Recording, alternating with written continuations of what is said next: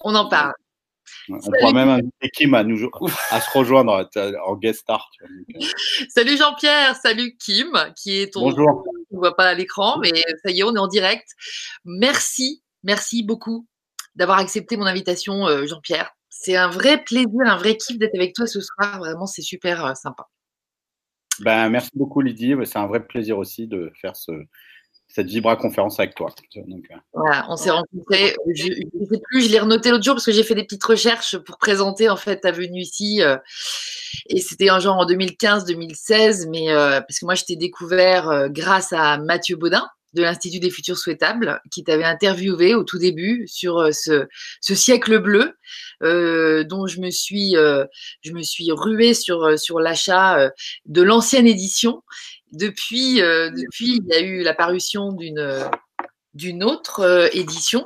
Tu vois, là, c'est le numéro 2, vous voyez. Je présente à nos amis qui, j'espère, sont là. Je vous salue d'ailleurs parce que je ne vous ai pas salué. Et merci d'être là. On est un peu tôt ce soir, mais bon, de toute façon, c'est revisible en, en, replay cette aventure. Donc, euh, voilà.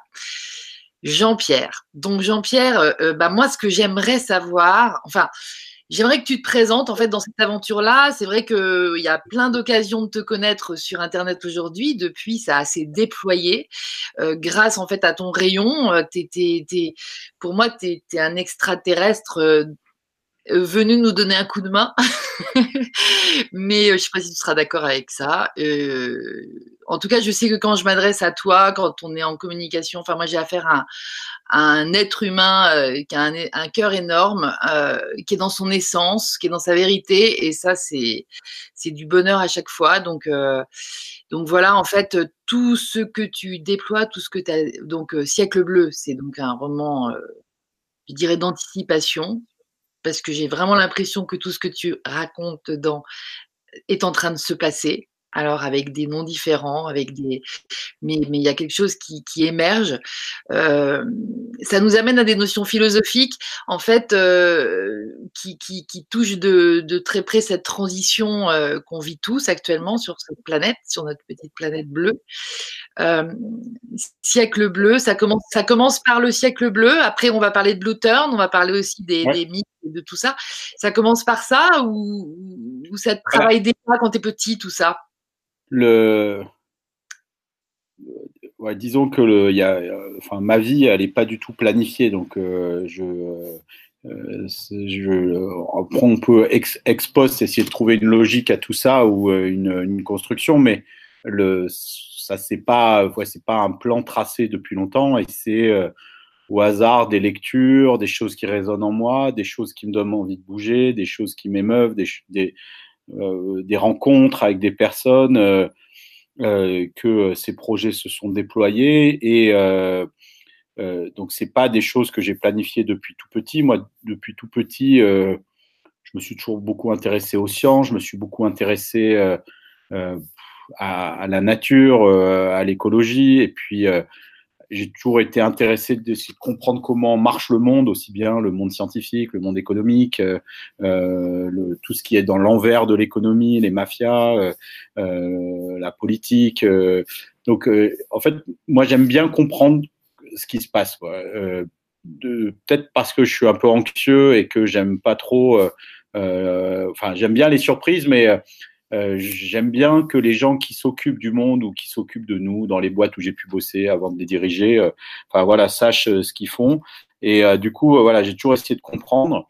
Donc, je pense que le, le, le siècle bleu, c'est un, un, roman que j'ai écrit, que j'ai écrire au début des années 2000 pour faire une synthèse d'un certain nombre de choses que j'avais comprises, parce que j'avais tellement d'idées dans ma tête qu'il fallait que je les couche et que euh, beaucoup de gens autour de moi me disaient bah, attends tout ça il faut le mettre euh, dans quelque chose euh, faire des conférences etc mais tu peux pas faire des conférences si tu es juste un petit ingénieur dans un coin ou à l'époque j'étais chercheur en maths sur des sujets qui n'ont rien à voir donc je me suis dit effectivement donc voilà dans mon blog dans différentes choses.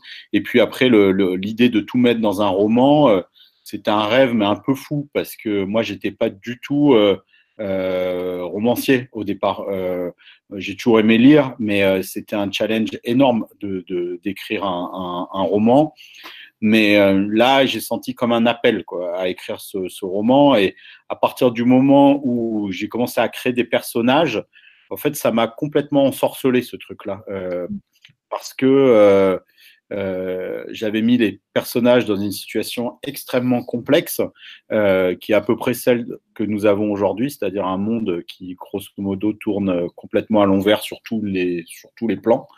Et euh, le fait d'avoir mis des personnages en situation dans ce monde complexe et qui sont en situation un peu de danger de mort, euh, et d'arriver à les faire s'en sortir, en fait, ça m'a mis une espèce d'énergie pour essayer de trouver des solutions que j'avais pas euh, ailleurs, quoi. Donc ça m'a mis dans un espèce d'état de tension. Euh, voilà. Et, et, cet état de tension vis-à-vis d'essayer de trouver des voies pour que notre monde euh, ne s'effondre pas, ne tombe pas sous la main de, de, de, de des oligarques, enfin même si on est complètement dedans hein, aujourd'hui, euh, ça m'a mis vraiment dans une euh, voilà l'idée de rechercher des solutions et de puiser dans tout ce qu'il y avait de bon, de créatif et de, de fabuleux dans le genre humain pour essayer de trouver une voie.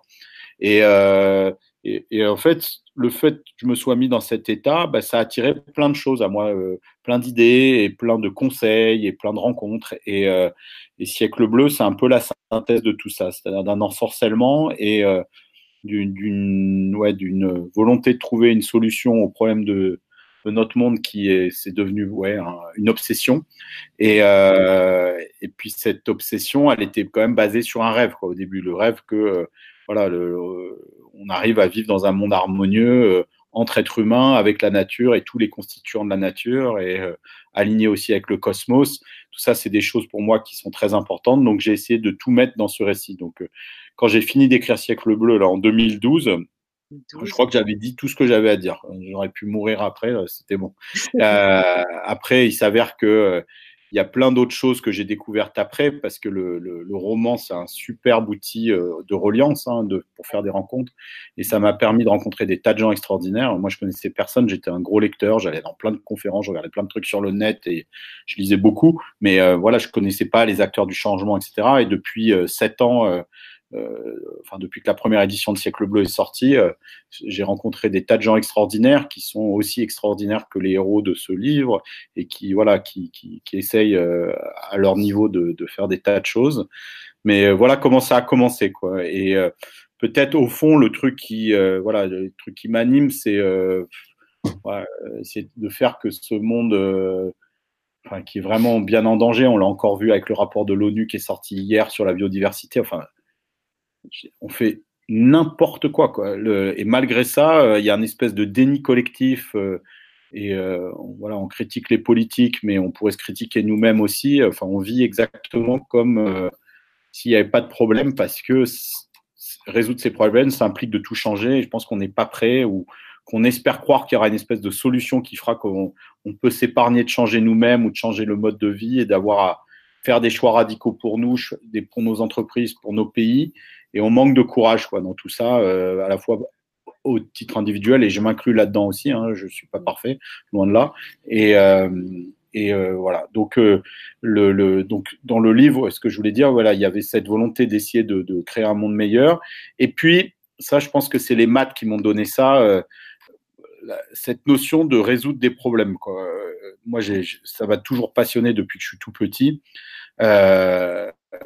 Et euh, plus les problèmes sont compliqués, plus ça me passionne, et plus ils sont pluridisciplinaires, plus ça me passionne. C'est-à-dire que plus euh, pour résoudre un problème, que ce soit au départ, c'était des problèmes de maths, donc on utilisait des maths ou de l'informatique euh, ou voilà de la modélisation des, des, des, choses complexes pour résoudre des problèmes, ça, ça m'intéressait. Mais ce qui est intéressant avec les problèmes de société, c'est que c'est pas des problèmes de maths qu'on a à résoudre, c'est des problèmes justement de société dans lequel un des gros ingrédients c'est le facteur humain. Donc ça, ça oblige à plonger dans des dimensions euh, historiques, des dimensions géopolitiques sur les ressources, des notions de géographie, des notions de, psychologie, des notions de, politique, d'organisation, de gouvernance, de lutte de pouvoir. Et, euh, et, je suis pas sûr d'avoir d'être arrivé à, à, poser le problème. Je pense que quand j'ai écrit le tome 1 de Siècle Bleu, il y a un peu un résumé euh, de, de, de siècle bleu, en tout cas le cadre, c'est le résumé de, tous les problèmes que l'on a aujourd'hui. Et malgré ça, les héros arrivent à déployer des solutions. Là, il faudrait faire une V2 parce que les problèmes, euh, il y en a de plus en plus euh, des nouveaux. Mais si on regarde au fond, même si les problèmes sont nouveaux, la nature de ces problèmes, c'est la même. C'est, juste un être humain qui est dans une espèce de folie dont il n'est pas vraiment conscient, un espèce de délire créateur sans limite. Et, et, ça, ça a des, voilà, des, des, des, on va dire des, des, euh, comment des externalités négatives extrêmement fortes sur euh, les autres êtres humains et sur euh, la biodiversité, donc la planète.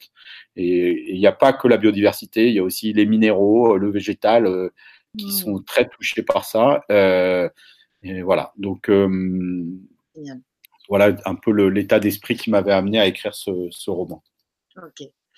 Merci beaucoup. Je, quand, tu parles d'ensorcellement, euh, qui est l'état un peu dans lequel tu, tu, tu, décris euh, euh, ton, ton, énergie, en fait, à l'époque de l'écriture de Siècle Bleu, tu, tu, tu, dirais que c'est un vrai. Euh, il y a une vraie différence entre maintenant, par exemple, tu as, mis ton focal en fait sur tout ça et ça a généré une espèce d'état comme ça différent.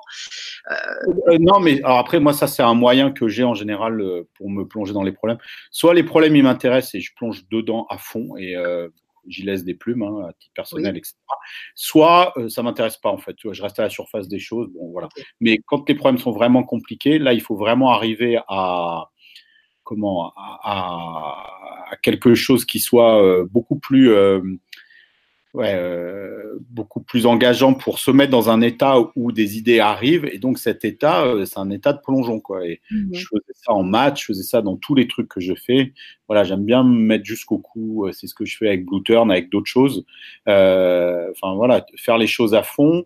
Et c'est comme ça que vous êtes dans un état où, voilà, en permanence à la recherche d'éléments, de signes, de choses qui font que ça ramène des, des éléments de solution de se transformer en aimant à solution quoi. Donc euh, et et, euh, et c'est pas c'est pas un état particulier c'est juste un état de recherche en fait quoi. Donc euh, et euh, un état de quête en fait euh, qui, qui dans lequel on se place. Mais il y a beaucoup d'auteurs hein, qui sont comme ça et c'est-à-dire que l'état de de transe ou de, de mémétique entre le, le, ce qu'on raconte dans le livre et ce que l'on vit.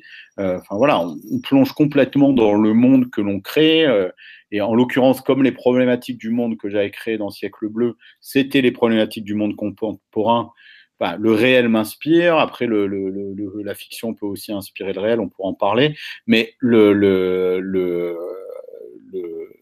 c'est cet état euh, qui est voilà et, et c'est un état que moi j'aime bien parce que en fait c'est un état ouais, on est à fond, quoi, euh, un état de flow et, euh, et c'est un état créatif en plus, quoi. Donc euh, le, quand on cherche des solutions, voilà, c'est vraiment quelque chose de créatif et quand on commence à les déployer, alors que ça soit par un roman ou par autre chose, c'est-à-dire que quand les solutions elles prennent vie, parce qu'un roman c'est une solution dans le au départ dans mon cerveau, puis après dans le cerveau de celui qui de celles et ceux qui lisent le livre, et, euh, et le voir vivre et de voir l'effet que ça fait sur les gens, euh, ça c'est quelque chose de vraiment génial. Quoi. Euh...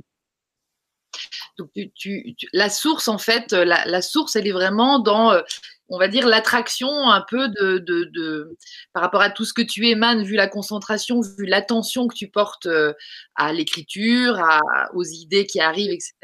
En fait, il y a, une émanation, euh, il y a une attraction d'idées. Tu te sens tout seul quand tu es comme ça? Moi, je voudrais connaître. Ah non, non, non. Alors, ça dépend parce que le, enfin, quand j'ai écrit Siècle bleu, j'étais assez tout seul, mais j'aimais bien ça mais je discutais quand même avec pas mal de monde, mais euh, j'étais assez seul. J'étais un peu la petite souris dans son coin qui faisait son truc. Là. Euh, maintenant, au contraire, j'ai tellement d'informations qui arrivent à chaque fois que je rencontre des gens et les gens me racontent des trucs incroyables et ils me disent vas-y, lis tel bouquin, lis tel truc et tout. Donc j'ai du mal à suivre. Mais en fait, je suis un peu, enfin, ma, comment on pourrait dire, ma conviction, c'est que tous les éléments de solution à tous nos problèmes, ils sont là. C'est un peu comme dans la nature. Quand vous allez dans une forêt, en général, il y a tous les médicaments euh, de tous les problèmes que vous pouvez avoir qui sont dans cette forêt. Et c'est même pas la peine d'aller dans une forêt. Si vous allez sur une bande de gazon, sur euh, une aire d'autoroute, il y a des tas de petites plantes qui peuvent vous guérir tout un tas de maux. C'est là, en fait, les trucs. Et euh, moi, je prends extrêmement au sérieux tout ce que les gens font et créent. Aujourd'hui, il y a vraiment une production énorme. Alors, à la fois, on a des problèmes énormes qui deviennent de pire en pire, mais la production intellectuelle euh, de solutions, euh, que ce soit par des livres ou par des expérimentations, elle est, vraiment fabuleuse et faramineuse. Et ça montre bien, en fait, la puissance du genre humain, à la fois pour créer d'énormes problèmes, mais aussi pour les résoudre. Donc, tout est là. Après, maintenant, il faut juste arriver à les, assembler euh, pour en faire en faire un plan en fait de tout ça parce que tant que c'est un peu désordonné et que ça va dans tous les coins, bah, ça change le monde qu'à la marge et bah, là c'est un peu notre problème. C'est-à-dire qu'il y a des tas de solutions mais elles ne sont pas encore passées à l'échelle. C'est ça. Quand je te disais, quand je te disais euh, la source, en fait, ouais, bien sûr, tu rencontres énormément de monde sur le plan physique, mais est-ce que tu as, euh, comme beaucoup aussi euh, d'écrivains, d'auteurs, de créateurs, en fait, cette, cette sensation, en fait, que tu es que, que tu es aidé. Moi, je voudrais connaître ton rapport à l'invisible. Euh, ah oui, alors bon, c'est encore autre chose. Euh, oui, oui. Alors, il y, a le, il y a le visible et il y a l'invisible. Donc, euh, là, pour l'instant, j'ai surtout parlé du visible, on va dire. Donc, du, du, rapport, on va dire, à des sources d'informations que n'importe qui peut avoir, etc. Ah et euh, une capacité personnelle. Moi, j'ai toujours bien aimé lire et restituer de façon, on va dire, intelligible des choses que je lis, ou, et puis arriver à faire des ponts entre des trucs où les gens n'ont pas fait pour en, enfin, mm. créer de l'originalité. C'est pas un, enfin, un roman, c'est pas, pas faire une synthèse de 100 bouquins, c'est raconter une histoire, voilà. Mais, euh, mais on va dire effectivement tout ça, on est dans le visible et, le rationnel. Après, sur l'invisible, euh, ouais, c'est plus difficile d'en parler, mais euh, parce que le, le, c'est vraiment plus du ressenti que des preuves. Mais euh, moi, j'ai toujours eu l'impression que euh, déjà sur les états d'écriture, en fait, ces états d'écriture. Moi, j'écris beaucoup avec de la musique, avec de l'électro la nuit, parce que voilà, j'écris tard et pour bah, oublier le quotidien et me mettre vraiment dans mon monde. Moi, j'utilise la la musique pour me plonger dans un espèce d'état de modifié de conscience et pour écrire. Après, j'ai même plus besoin de musique, je suis dans mon truc. Et souvent, le lendemain, quand je regardais ce que j'écrivais, je me dis, mais j'écris ça, moi? Et même maintenant, je relis des passages de Siècle Bleu, je me dis, mais j'ai pas souvenir d'avoir écrit ça. Et, euh, et, en fait, je trouve que c'est. Et il y a d'autres euh, comment parties du roman euh, que j'ai écrit beaucoup plus, on va dire, avec ma tête que mes tripes ou mon cœur ou mon esprit. Euh, et, ça, je me rappelle très bien l'avoir écrit, c'est très structuré, mais il y a des parties vraiment où euh, bah, je sais pas d'où ça vient. Quoi. Donc euh, après, on peut s'interroger, on peut en parler de, là où ça vient, mais il y a un espèce d'état de connexion à un espèce de, truc créatif où il y a des idées. Et cet état-là, je sais pas dans quoi ça tape. Donc, euh, dans mon cas, ça, tape certainement dans le futur, euh, parce que je m'intéresse au futur. Euh, je m'intéresse pas au passé. Je fais pas des romans historiques pour raconter comment la, bataille de Thucyclide. Enfin, je suis pas du tout dans, ce, dans ce, dans, voilà, dans, dans, revisiter la Rome antique et de regarder ce qui s'est passé. Moi, ce qui m'intéresse, c'est le futur. Et comme je m'intéresse au futur, je pense que le futur, il envoie un certain nombre de messages euh, qu'on capte euh, quand on est romancier de science-fiction, d'anticipation, euh, ou qu'on s'intéresse à ce type de problème. Et le fait d'écrire et d'être juste penché dans ce futur proche ou de ce futur un peu lointain, en fait, ça nous amène à canaliser des choses. Ouais, euh, ça nous amène à, à, canaliser des choses. Je dis nous parce que c'est quelque chose qui est partagé par d'autres auteurs euh, avec qui j'ai pu discuter, euh, qui font euh, justement l'exercice un peu de d'anticipation. Moi, je suis pas un écrivain de science-fiction. Je suis Anticipation, ça me va bien parce que c'est un peu dans la tradition des euh, voilà des Robert Mell, des Barjavel qui sont un peu pour moi des, des maîtres absolus. Euh, mais le, le, voilà, donc il y a des informations qui viennent et elles viennent par la forme d'idées, d'inspiration sur des personnages et euh, ça déploie des réalités ou des idées qui, sont intéressantes. Et derrière ça, j'ai l'impression qu'il y a euh, voilà un futur qui bruite et qui euh, euh, dans lequel effectivement l'humanité survit, dans lequel les humains se sont, on va dire, mobilisés pour complètement changer et ont eu ce courage dont je parlais au début et qu'ils n'ont pas forcément pour changer radicalement. Mmh. Et ce futur là, des changements radicaux, et quand je dis radicaux, ça n'a pas du tout à voir avec la volonté de casser quoi que ce soit, c'est de dire de vraiment repenser les choses jusqu'à la racine et d'aller au, fond des problèmes. Et en se connectant avec ces futurs-là, eh ben, il y a des tas d'informations qui arrivent. Donc ça arrive par l'inspiration dans l'écriture, et dans la vie, ça arrive par, je pense, les synchronicités. donc les, les, rencontres que l'on fait, des hasards dans la rue, des choix qui vous arrivent dans la vie personnelle qui font que vous avez l'impression que c'est une catastrophe, mais finalement, c'est des choses qui vous libèrent du temps par rapport à d'autres choses. Donc euh, après, il faut pas non plus essayer de voir des signes dans tout. Et moi, je suis pas comme ça non plus. Hein. Je, je, suis rationnel aussi, mais je suis hyper ouvert. De toute façon, depuis que je suis tout petit, euh, à ces trucs d'invisible, ça m'a toujours intéressé. Euh, euh tous les phénomènes inexplorés, inexpliqués, ça m'a toujours intéressé. Et moi qui suis très scientifique, je vois pas ça du tout comme étant une opposition par rapport à la science, mais à partir du moment où quelque chose n'est pas expliqué, bah, c'est une question qui est ouverte. Et donc, tant qu'on n'a pas la réponse, donc c'est plutôt un appel à la science pour se pencher sur ces choses-là, mais euh, bah, d'arriver à trouver la cause du phénomène. Si vous avez l'autre fois, enfin, plusieurs fois là, par exemple, en ce moment, on me parle des coupeurs de feu. Quoi c'est complètement hallucinant ces trucs-là. Donc, c'est des gens à qui vous téléphonez quand vous avez une brûlure, ils savent même pas où vous êtes, comment vous appelez, rien du tout, et qui, à distance, juste basé sur une conversation, vont faire que la brûlure, qui est quand même une des pires douleurs qu'on peut avoir, s'arrête. C'est même pas juste la douleur qui s'arrête, c'est le feu de la brûlure qui s'arrête. Et ces gens sont capables de le faire à distance. Donc, il y a des gens qui ont des dons de coupeurs de feu. Et j'ai récemment eu, je sais pas, plein de témoignages. J'ai toujours des, témoignages qui m'arrivent par vague. Donc, peut-être que ça veut dire qu'il faut que j'en parle un jour dans, mes bouquins. Mais comment ça marche? Ça, transite par quoi ces trucs de coupeurs de feu? Euh, Donc, il y, a, y a un certain nombre de pouvoirs inexpliqués qu'on comprend pas. Euh, et je trouve ça génial en fait qu'on comprenne pas ces trucs-là parce que ça veut dire qu'il y a encore du mystère dans notre monde. Le monde géographique, euh, bah, il est de plus en plus euh, visité, mais il y a tout un tas de choses qu'on comprend pas encore dans la façon dont la réalité fonctionne, dans la façon dont les interactions entre humains fonctionnent, sur la façon dont on Ouais, qu'est-ce que la réalité, comment tout ça fonctionne, le hasard, les, les rencontres, enfin même la vie, nos incarnations, enfin toutes ces questions-là sur lesquelles les sagesses anciennes se sont euh, depuis euh, des millénaires, euh, bah, avec notre rationalisme, on a un peu mis tout ça de côté.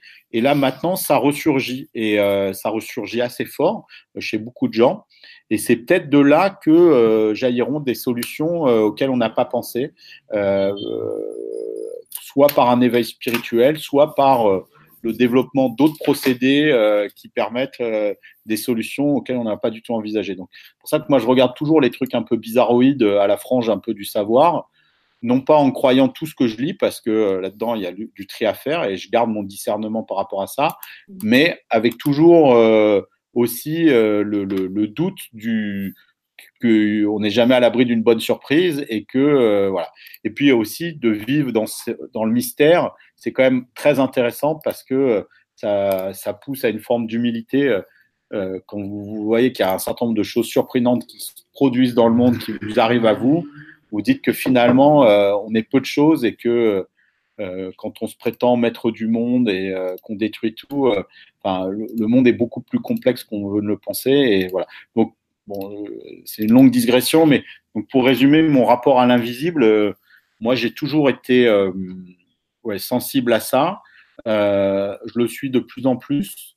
Euh, je fais pas mal d'expérimentations autour de ça euh, pour essayer de comprendre et, et, vivre certaines choses. Et pour moi, c'est vraiment une des grandes interrogations. Enfin, le tome 2 de Siècle Bleu s'achève d'une façon assez mystique. Ça a d'ailleurs troublé un certain nombre de personnes. Il y a du mysticisme, du chamanisme aussi dans, pas, dans, tout, dans tout le roman. Et pour moi, c'est pas du tout antagoniste à la science parce que c'est une science, hein, le, le, chamanisme, c'est une médecine. Et euh, nous, on a une autre médecine, et ces médecines, elles sont tout à fait complémentaires.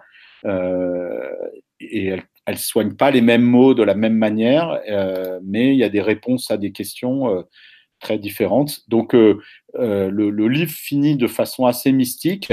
Et si un jour j'écris un tome 3, je pense que je dirais vraiment très fort sur ces questions-là.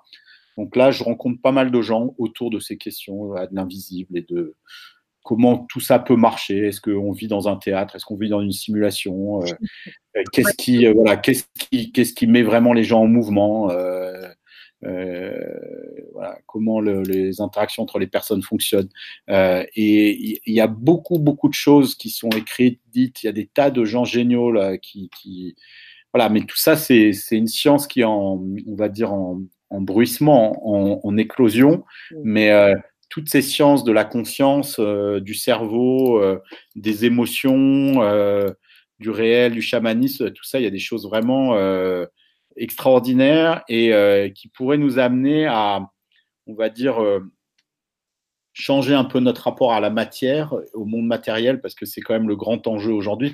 en fait, on a conçu une civilisation qui est, bon, en soi, voilà, a, euh, un, objectif qui est assez euh, euh, qui est productiviste et faire de l'argent et c'est oui c'est pas très pas très malin quoi l'objectif qu'on a mis à nos sociétés aujourd'hui. Euh, et ça implique cet objectif là bah, de consommer énormément de matière et d'être dans une forme de d'aliénation permanente par rapport à la consommation et par rapport au jugement qu'ont les autres. Et une des solutions c'est d'aller vers quelque chose d'un peu plus spirituel c'est-à-dire d'évoluer vers un autre plan sans pour autant tous devenir euh, des moines tibétains, euh, mais euh, de, de, de, grandir sur ce plan-là. Euh, déjà, ça nous euh, guérira de nos névroses et de nos besoins de toujours nous déplacer, de toujours acheter, de toujours consommer, et de prendre davantage de temps pour soi, pour notre rapport au présent, notre rapport à la nourriture, notre rapport aux autres. Et tout ça, c'est il y a énormément de, de, solutions qui sont de cet ordre-là et pour moi, j'essaye d'assembler voilà, de, ce que je vois euh, voilà, en politique, avec ce que je vois en spiritualité. Enfin, tout ça, ça converge. Mais euh, pour l'instant, enfin, je suis pas encore en train d'écrire un autre livre, mais je pense que je vais commencer l'année prochaine. Euh, mais il fallait que je sois dans un nouveau cycle de connaissances avec beaucoup d'autres choses à dire. Et là, je commence à en avoir pas mal. on sent, on sent que ça émule dur là. Mais euh, euh, justement, toi, tu bosses dans l'énergie et j'ai l'impression que tout ce que tu décris, enfin, tu vois, quand je te fais parler de l'invisible et tout, c'est un petit peu l'énergie, l'énergétique, même les, les souffleurs de feu, les, magnétiseurs et tout ça, c'est l'énergie. Ouais, ouais. Alors, euh, pendant longtemps, j'ai pas fait le lien à ça parce que le, avec ça, mais effectivement, il y a un lien. Le, je sais pas pourquoi, mais enfin, moi, j'ai toujours été passionné de ces questions énergétiques. Tu vois, voir des villes éclairées en avion, euh, de voir toutes ces lumières, de voir des énormes systèmes de pipeline, puis de voir un peu toutes ces, ouais, de, de, voir l'humanité comme un espèce de, de, de, corps gigantesque avec des trucs reliés les uns aux autres euh, par ces réseaux énergétiques qui sont finalement le moteur de la société. Demain, vous diminuez le rapport de, enfin, notre accès à l'énergie. Euh, bah, le, le, notre capacité de destruction, elle, elle, redevient à peu près égale à celle d'une fourmi, quoi. Et euh, voilà, ça résout tous les problèmes. Bon, après, le problème, c'est qu'on aura du mal à manger euh, et à faire vivre le monde économique tel qu'on le connaît, et on risque de s'entre-dévorer les uns les autres aussi. Ça, c'est un autre problème. Mais le, le, le, le grand problème du monde aujourd'hui, c'est l'incroyable capacité énergétique dont on dispose, ce qu'on fait de cette énergie et des effets euh, négatif de cette énergie, notamment au niveau du réchauffement climatique. Voilà. Donc moi, pendant longtemps, je me suis toujours dit, voilà, ça c'est un problème qui m'intéresse euh, parce que derrière, si on veut faire une transition énergétique, ça nécessite de changer tout le technosystème, mais aussi euh, les mentalités, notre rapport à la géopolitique, etc. Mais je me rends compte que c'est compliqué parce qu'aujourd'hui, malgré toutes les déclarations, et on voit bien que toutes ces déclarations, c'est quand même en grande partie du cinéma, quoi les gens qui aujourd'hui sont assis sur des tas de stocks de pétrole, bah, ils vont les utiliser au maximum.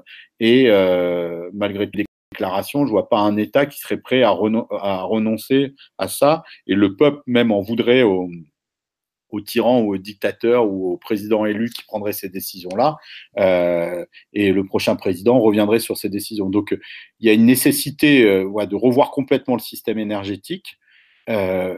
Mais de plus en plus, je me rends compte qu'effectivement, pour remettre en cause ce système énergétique, c'est notre système énergétique à nous, en tant qu'individus, qu'on doit changer. Mmh. Et ça, c'est le lien que je suis en train de voir aujourd'hui. C'est-à-dire que euh, changer le technosystème, ça répond qu'à une partie du problème, parce que si derrière on change tout le système par euh, des énergies massivement renouvelables, etc., on garde notre force de destruction, euh, notre, notre force d'excavation, notre force de transformation qui voilà tue les pangolins ou tous les types d'animaux que vous voulez, les tortues et les autres. Mm. Donc euh, c'est pas, c'est donc il y a une transition énergétique double à faire, c'est-à-dire dans les sources d'énergie externe qu'on a, on arrive à faire et l'énergie qui nous anime et c'est pour ça qu'aujourd'hui, je regarde ce, ce, truc de transition énergétique personnelle et j'essaie de, ouais, de, de m'appliquer un certain nombre de techniques à, moi, bon, avec plus ou moins de succès, mais en tout cas, je teste sur moi pour voir euh, ce que ça fait. Euh, voilà, est-ce que l'hypnose ça marche Est-ce que euh, la méditation ça marche Est-ce que, enfin, alors évidemment que ça marche parce que ça marchait sur plein de gens, mais ça marche pas forcément sur moi. Surtout, c'est d'expérimenter, voilà, l'impact du son, l'impact du chamanisme, de plein de choses pour pour regarder, ouais, quels sont les outils qui, peuvent fonctionner et qui peuvent euh, bah, faire du bien aux gens et euh, participer à cette transition énergétique au sens global et qui inclut euh, notre système énergétique à nous, interne. Et justement, alors là, tu vois, on va faire un glissement peut-être énergétique, mais euh, vers Blue Turn. Et, ouais. et, je trouve que c'est euh, c'est complètement, c'est complètement peut-être ça. Quand tu, quand on regarde ce, cette planète euh, vue du ciel, euh, on vit cet overview effect qui est un état modifié de conscience, en fait on est déjà dans ces changements, dans ces.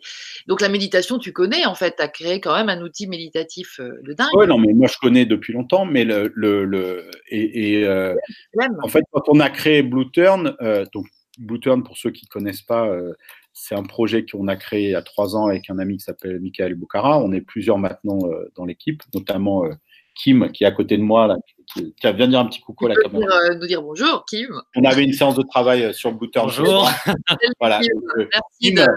il a rejoint enfin, l'équipe de Blue Turn il y, a, il, y a, il y a six mois et Kim, il est designer et euh, on travaille ensemble sur une nouvelle euh, version en fait de, de Blue Turn. Euh, qui justement essaye d'aller beaucoup plus loin sur cette notion d'état de modifié de conscience, euh, d'état vibratoire et d'en faire une solution de transition énergétique personnelle. Quoi. Donc, euh, enfin, ça, c'est un peu l'ambition euh, invisible en fait derrière Blue Turn.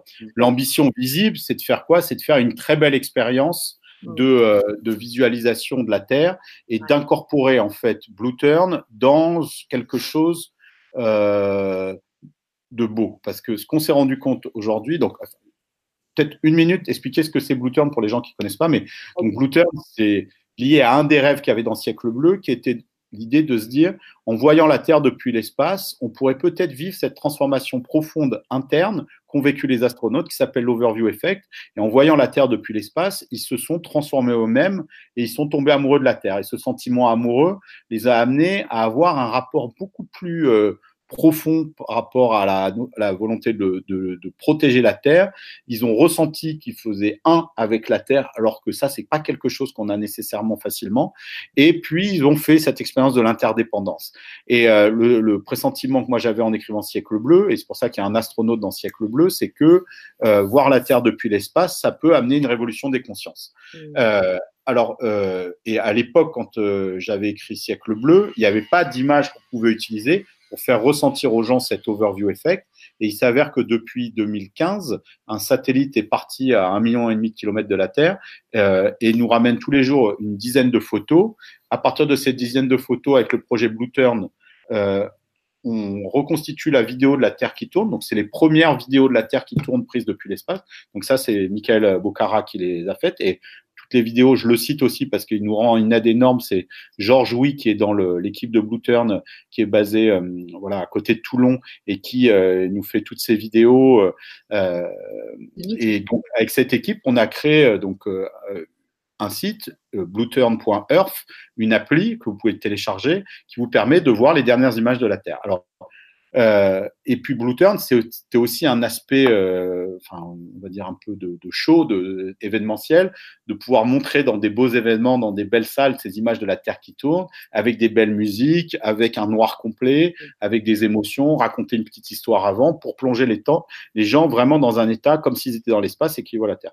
Et ce qu'on s'est aperçu, c'est que quand les gens, euh, enfin, dans ces grandes messes qu'on a fait, on a fait plus de 200 et J'entends chaque jour des consultants qui me disent qu'ils utilisent Blue Turn ou des boîtes qui utilisent Blue Turn. Donc, je pense que ça a été projeté beaucoup plus que 200 fois. Mmh. Mais en tout cas, ça marche en public dans des bonnes conditions. Mmh. Mais le problème qu'on avait, c'est là où Kim il est rentré dans, le, dans, la, dans la partie, c'est que quand les gens rentraient chez eux et qu'ils voulaient euh, se refaire une session d'overview effect, euh, l'application en fait qui est sur un portable, l'écran de portable c'est trop petit et euh, le, le, le, design qu'on avait n'était pas fait pour les grands écrans. Donc, euh, quand on a commencé à travailler avec Klim, l'idée c'était ça, c'était de se dire, on va concevoir une expérience, euh, on va dire, qui change les gens, euh, qui les émeut et qui les fait tomber profondément amoureux de la Terre, une expérience esthétique, en les amenant derrière leur écran chez eux.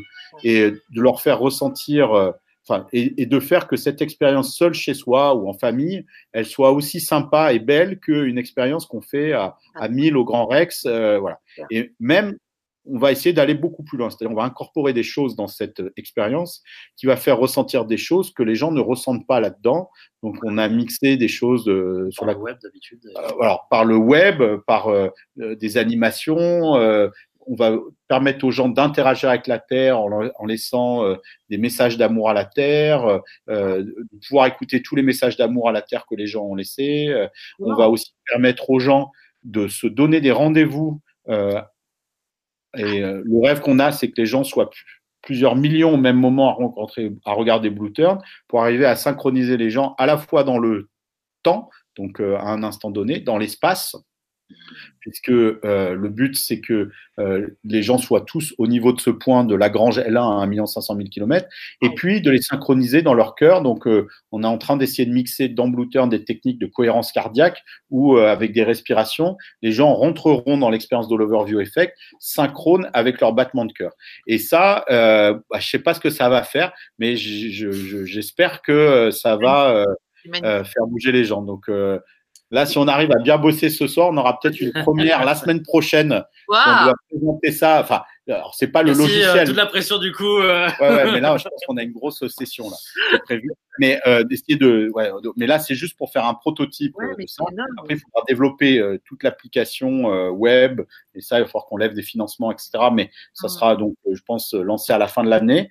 mais avant, on veut valider que cette nouvelle expérience crée quelque chose de de nouveau. C'est quelle est la réaction en fait des personnes euh, si elles avaient en fait une fenêtre chez elles, qu'elles ouvraient cette fenêtre et qu'elles tombaient sur la Terre, en ayant vraiment conscience que c'est la Terre, c'est-à-dire notre vaisseau spatial, et non pas euh, une image de synthèse.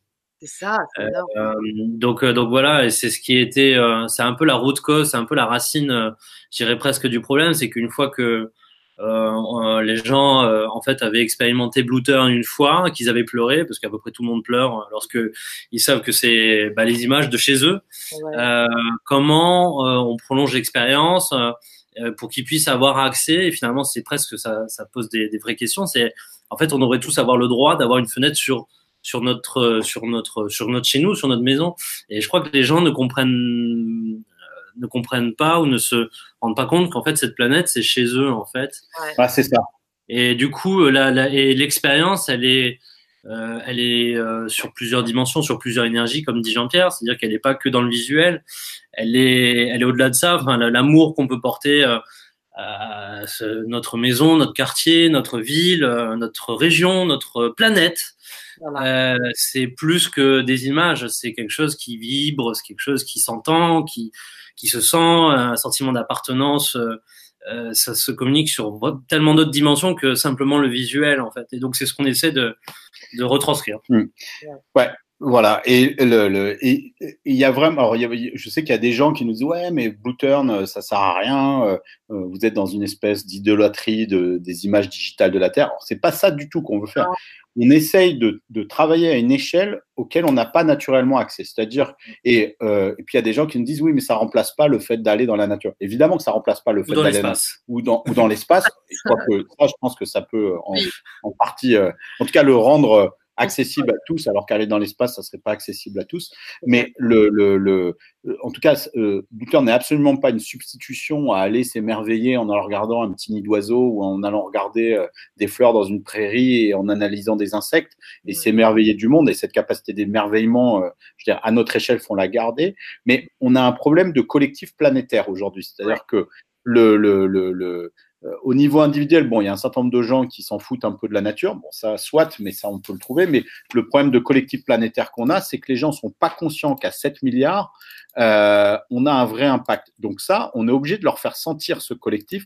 Et ça, c'est aussi une chose qu'on va faire sentir dans le nouveau Blue Turn, parce que Aujourd'hui, on a fait des expériences à quelques milliers de personnes, mais là, voilà, si le truc marche, l'idée, ça serait de faire des expériences à plusieurs centaines de milliers, aux millions de personnes. Euh, et ça, on peut arriver vraiment à donner ce sentiment de collectif humain euh, concentré autour de la Terre et on peut changer des champs vibratoires. Là, pour revenir sur l'invisible, euh, quand on est, par exemple, dans les, euh, dans les, dans, sur la, euh, dans, dans, la méditation, il y a des gens qui disent que quand on est nombreux à méditer ensemble avec la même intention, mmh. en fait, cette intention euh, peut peut-être se réaliser. Quoi, tu vois, donc, euh, et en tout cas, le, dans le champ des possibles, sa probabilité augmente. Et c'est pour ça qu'il y a des gens qui font des prières euh, depuis des millénaires et tout. Et la, la science des prières, c'est une vraie science. Et la science des, des, des mantras, euh, c'en est une autre. et c'est des pratiques qui, qui, ont, qui, ont, un vrai fondement, qui se basent sur des sonorités, qui voilà le prana, les, toutes les énergies invisibles un peu de l'univers dans lequel on peut taper, euh, voilà. Et donc avec Blue Turn, c'est ça qu'on veut essayer de faire, c'est-à-dire c'est de réunir les gens euh, pour euh, essayer de, de, de, faire jaillir ce, cette conscience collective et si possible une bonne conscience collective. Alors même si j'aime pas parler de bien et de mal et tout, parce que bon, souvent on peut dire des conneries, là, mais en tout cas de, de, de, de, faire émerger ça parce que ça n'existe pas assez. Alors, Internet était au départ un outil un peu de, de, de conscience collective euh, et le permet toujours. Hein, c'est juste qu'on l'utilise pas de la bonne manière. Et justement, nous, on utilise, euh, essaie d'utiliser avec Kim le meilleur des technologies digitales. Et euh, moi, c'est ça que je trouve ça assez fascinant de, de, travailler avec lui parce que lui, il connaît euh, vraiment voilà tous les derniers outils qui existent, c'est qu'on peut faire des choses vraiment euh, ahurissantes aujourd'hui. Alors souvent les gens les utilisent aujourd'hui pour vendre des produits ou faire du marketing, mais on peut arriver à faire ou des euh, révolutions ou des ou des révolutions, voilà. Mais on peut arriver à faire des vrais euh, tech for good euh, et pas des tech for good euh, greenwashing. Il y a des tas de choses qu'on peut faire avec la technologie et il y a beaucoup de gens aujourd'hui qui utilisent la technologie pour faire des choses extraordinaires, que ce soit de l'accueil des migrants à des outils comme Yuka pour faire de la comparaison de produits. Donc, on n'est pas les premiers à s'intéresser au digital pour faire des vrais, des, des, vrais effets de levier, mais là, on essaye de, de faire ça sur un truc qui n'a pas été tellement adressé, qui est notre rapport à la terre entière et pas juste à la terre au, bout de notre jardin. Et c'est deux choses différentes. Euh, et si on était conscient de l'effet qu'on avait à tous au niveau de la terre euh, en collectif, eh ben ça, ça, donnerait un peu cet effet qu'a une fourmilière. Enfin, moi, je sais que avant d'écrire mes bouquins, j'ai travaillé pendant deux ans avec Bernard Werber, donc euh, des fourmis, j'en ai ah entendu parler pas mal. Tu vois, j'ai, je me suis occupé pendant deux ans d'organiser une révolution des fourmis, donc euh, j'ai, pas mal traîné dans les fourmilières, on va dire, et dans les concepts fourmis. Mais il y a un truc qui est clair dans les fourmis ou chez les termites ou chez d'autres insectes sociaux, c'est cette conscience du collectif. C'est-à-dire qu'il y a une espèce de truc qui émane du total et qui fait que le collectif prend un certain nombre de choses. Alors, moi, c'est euh, ce sentiment du collectif va souvent avec une négation totale de l'individualisme. Hein, ces, c'est pour ça que c'est des. Euh, moi, j'ai à un moment j'ai arrêté ces révolutions fourmis parce que je me disais que vraiment euh, être une fourmi. bon, ceci dit, c'est ce que les Chinois sont en train d'essayer de faire avec leurs leur, leurs citoyens, mais le en les contrôlant tous, mais je ne voyais pas dans le genre humain où était cette espèce de conscience du groupe qui émergeait euh, et cette espèce de conscience intuitive, c'est-à-dire c'est pas une conscience gouvernée, imposée, une espèce de, un espèce de champ qui voilà une, fourmilière, elle a une espèce de conscience collective et nous on l'a pas. Et il y a un truc qui a vrillé dans le développement humain et c'est quoi? C'est que le développement humain en fait il a été ultra rapide. Si on regarde il y a quelques milliers d'années, on n'était que quelques millions sur Terre. Aujourd'hui, on est quelques milliards. Donc, on a pris un facteur 1000 en quelques milliers d'années. Et donc, en fait, nos gènes n'ont pas eu le temps de se développer pour bâtir cette espèce de conscience du collectif qu'on a. Euh, pas. Euh, on a toujours des gènes d'hommes préhistoriques. Quoi. Et, euh, et, et, avec Blue Turn, ouais, si on peut arriver à, voilà, ce truc-là, et à un moment, ce truc-là, on n'en aura plus besoin. Je veux dire, ça, ça deviendra une espèce de sixième sens, ou de septième sens, ou de huitième sens qu'on aura, euh, de se dire, oula, attention, euh, et aujourd'hui, c'est cet effet de feedback qui nous manque. Je veux dire, quand on jette quelque chose, on n'a pas le, le, l'impression qu'on va tuer une tortue. Je veux dire, ouais, j'ai juste acheté un pambagna, j'ai jeté le truc dans la poubelle. Je voulais pas tuer une tortue, quoi. J'ai jeté mon petit sac et, ben, et peut-être que ton sac, il va tuer une tortue, quoi, ou un bébé tortue. Et, et, et, et ça, on l'a pas. Et, et, du coup, euh, il y a ce côté où on a l'impression d'être en open loop. Et je remercie vraiment l'inventeur de la poubelle, le gars qui a eu cette invention-là. Enfin, c'est comme la pire des inventions, quoi. Je veux dire, c'est, enfin, qu'est-ce qui nous passe par la tête quand on jette des trucs dans une poubelle quoi tu vois, on, se, on externalise. On externalise le problème, on se dit ouais ouais. Et, et là, il faudrait vraiment s'arrêter pour voir qu'est-ce qui se passe dans la conscience de la personne. Euh, mais là, il doit se passer vraiment un truc bizarre en disant euh, c'est ma bonne conscience, je mets le couvercle donc ça va aller euh, bien, puis je paye pour ça donc ça va aller. On fait n'importe quoi, à tout jeter, à faire des choses qui sont complètement transformées. Et si on était doté de ce sixième sens, ces gestes qui nous paraissent aujourd'hui complètement naturels nous paraîtraient complètement euh, stupides. Et euh, c'est un peu euh, ce que les gens dans Biosphère 2 avaient vécu. Euh, c'est une expérience qui avait eu lieu dans l'Arizona, où eux, justement, ils vivaient dans une, serre qui était vraiment étanche et petite, dans lequel huit humains vivaient en autarcie. Dès qu'ils balançaient quelque chose dans la serre, le lendemain, ça se retrouvait dans leur café. Et donc, la petite tortue à l'autre bout du monde, bah, c'était eux, quoi. Et, et donc, à un moment, ils ont arrêté complètement de jeter quoi que ce soit. Et même quand eux arrêtaient, s'ils voyaient leurs collègues qui jetaient quelque chose, ils disaient mais qu'est-ce que tu fais là? Tu es en train de souiller notre bien commun collectif.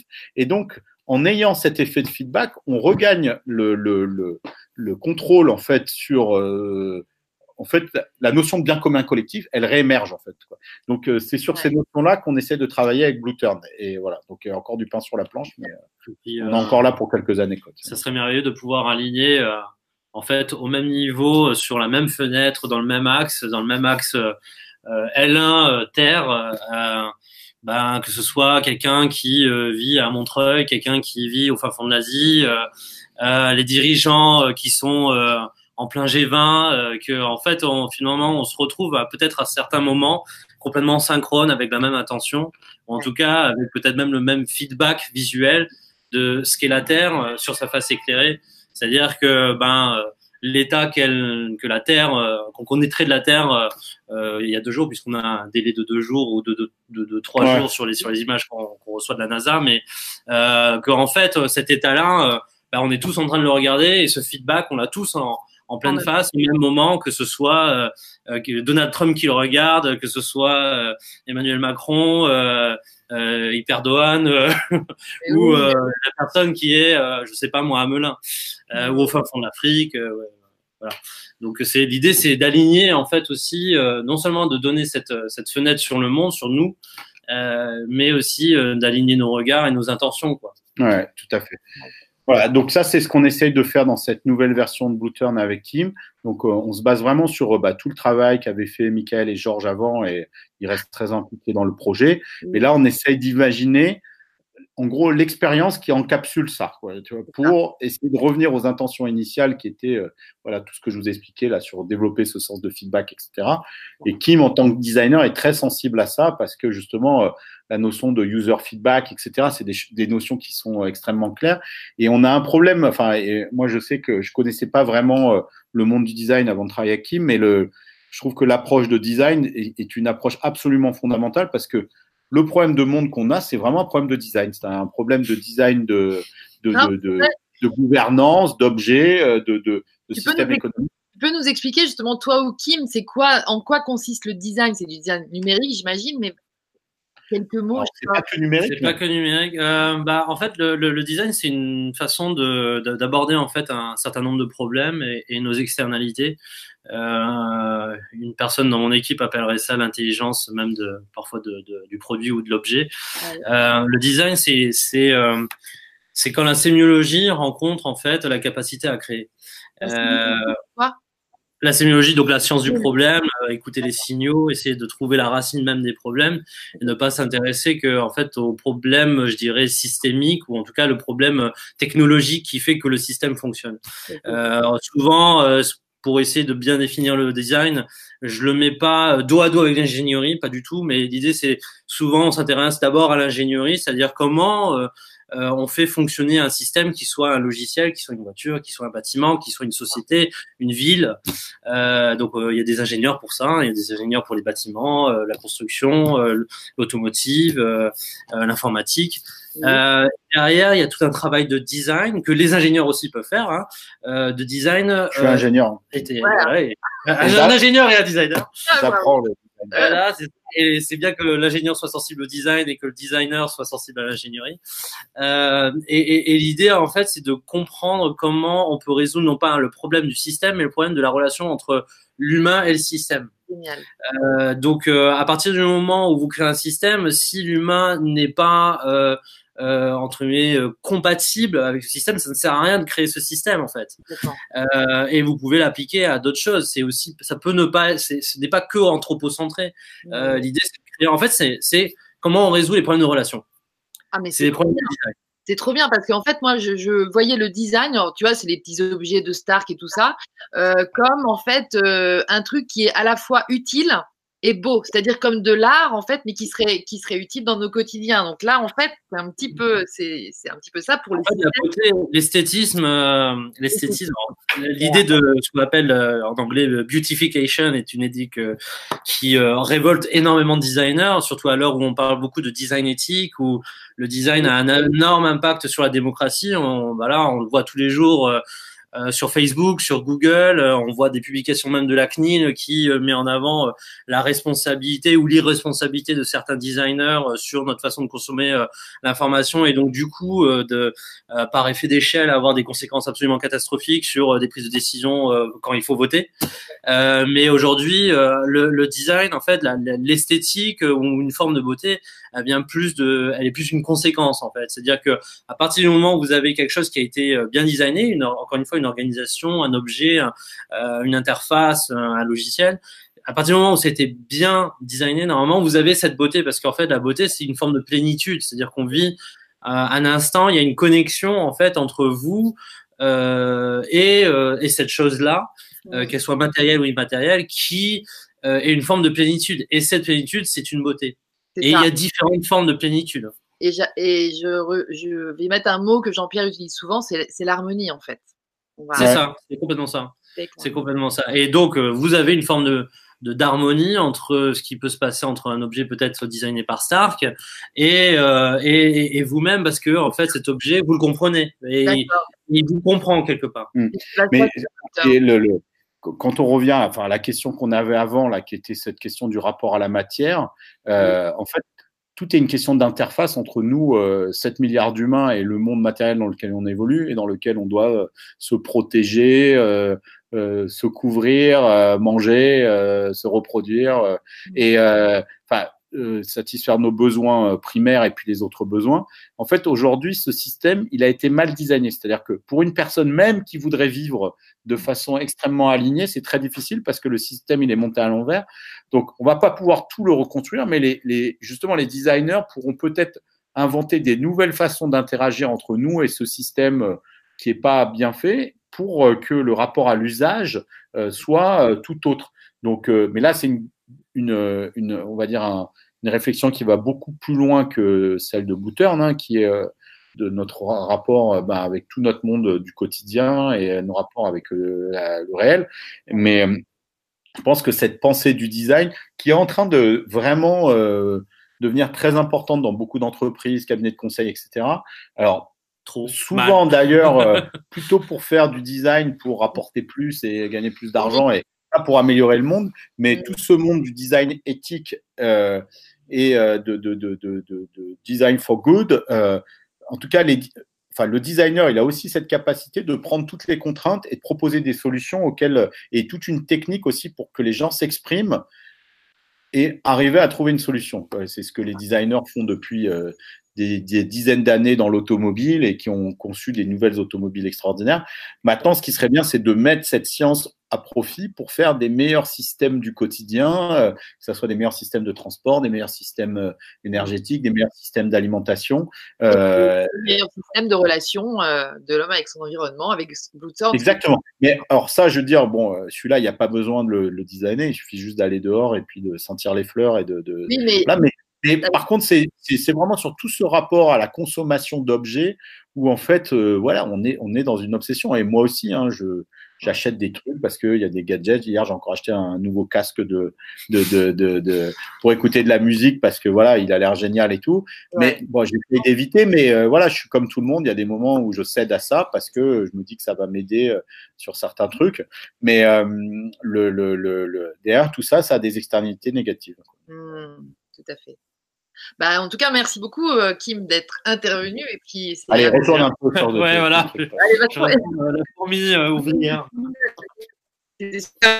Et hum, j'ai aussi envie, enfin, j'ai pas mal de questions à chaque fois qui m'arrivent, mais là, il y a un truc aussi où je m'interroge parce que tu vois, on est, on est vraiment, comme tu parlais d'anthropocentrage, là, c'est vraiment comme si toute la responsabilité de toute cette évolution, en fait, euh, nous appartenait à nous, les êtres humains. Est-ce que toi, Jean-Pierre, tu penses que euh, l'univers est habité par d'autres formes de, vie? Et euh, que celle-ci pourrait éventuellement soutenante ou, enfin voilà, tu vois, juste en mode cool, peace and love? Alors là, j'en sais rien. le truc qui est sûr, c'est que quand on regarde le ciel et qu'on voit des centaines de milliards d'étoiles, ça c'est juste celle de notre galaxie, et qu'il y a des centaines de milliards de galaxies, et qu'autour de chaque étoile, il y a probablement des tas de planètes, on se dit bien qu'il y a des formes de vie quelque part. Quoi. Donc, euh, bon. Euh, et que ces formes de vie, elles sont à des niveaux plus ou moins évolués de, trucs. Après, je ne sais pas quelle forme ça prend, euh, quelle forme énergétique, j'en sais rien. Tu m'entends là? Oui, oui, très bien. Et toi, tu m'entends?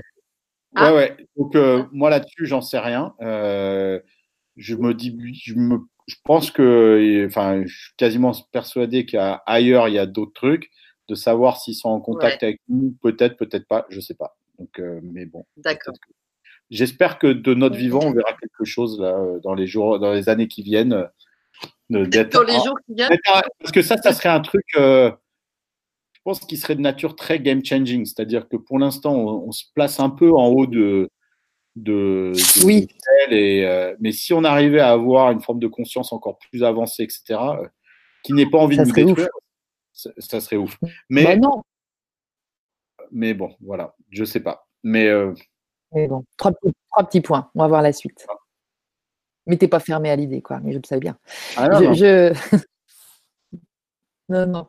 Je, en fait, non, c'est. Euh, enfin, moi, j'ai pas mal bossé avec une euh, grande dame qui, qui est ici cette année euh, dans les étoiles, justement. C'est Barbara Marx. C'était d'elle dont je t'ai parlé euh, ah elle, est décédée cette année?